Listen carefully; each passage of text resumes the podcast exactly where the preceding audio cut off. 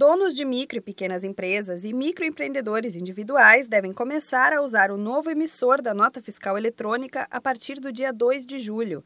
Porém, antes disso, a partir do dia 1, os empreendedores precisam ter o certificado digital, que pode ser adquirido em várias associações comerciais. O documento também é necessário para cadastros e consultas no E-Social, um sistema previsto pelo governo federal em que empresas devem prestar informações trabalhistas, tributárias e previdenciárias. O certificado eletrônico permite que qualquer pessoa física ou jurídica faça transações pela internet de forma mais segura. A nova exigência vai garantir a validade jurídica, autenticidade e segurança de dados nas movimentações online.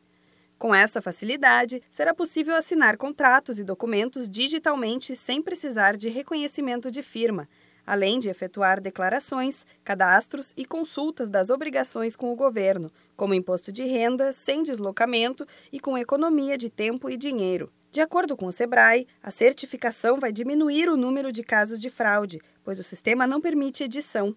Além disso, os dados vão chegar diretamente ao governo, sem riscos de alterações. Sem contar que o sistema ajuda o meio ambiente, minimizando o número de impressões em papel.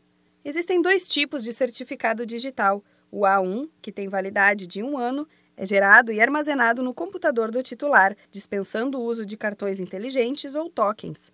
A outra opção é o A3, que na prática é quase igual ao A1, mas fica disponível em um dispositivo e pode ser utilizado em qualquer computador, com validade de três anos. A certificação digital pode ser solicitada via Correios, Serasa, Caixa Econômica Federal, sindicatos e associações comerciais, por exemplo.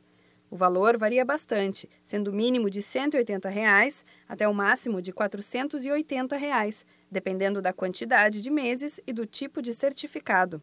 O certificado digital é fundamental para o empreendedor poder emitir nota fiscal eletrônica e fazer cadastros e consultas no e-social para esclarecer dúvidas e obter mais informações sobre a novidade, entre em contato com a central de atendimento do Sebrae no número 0800 570 0800.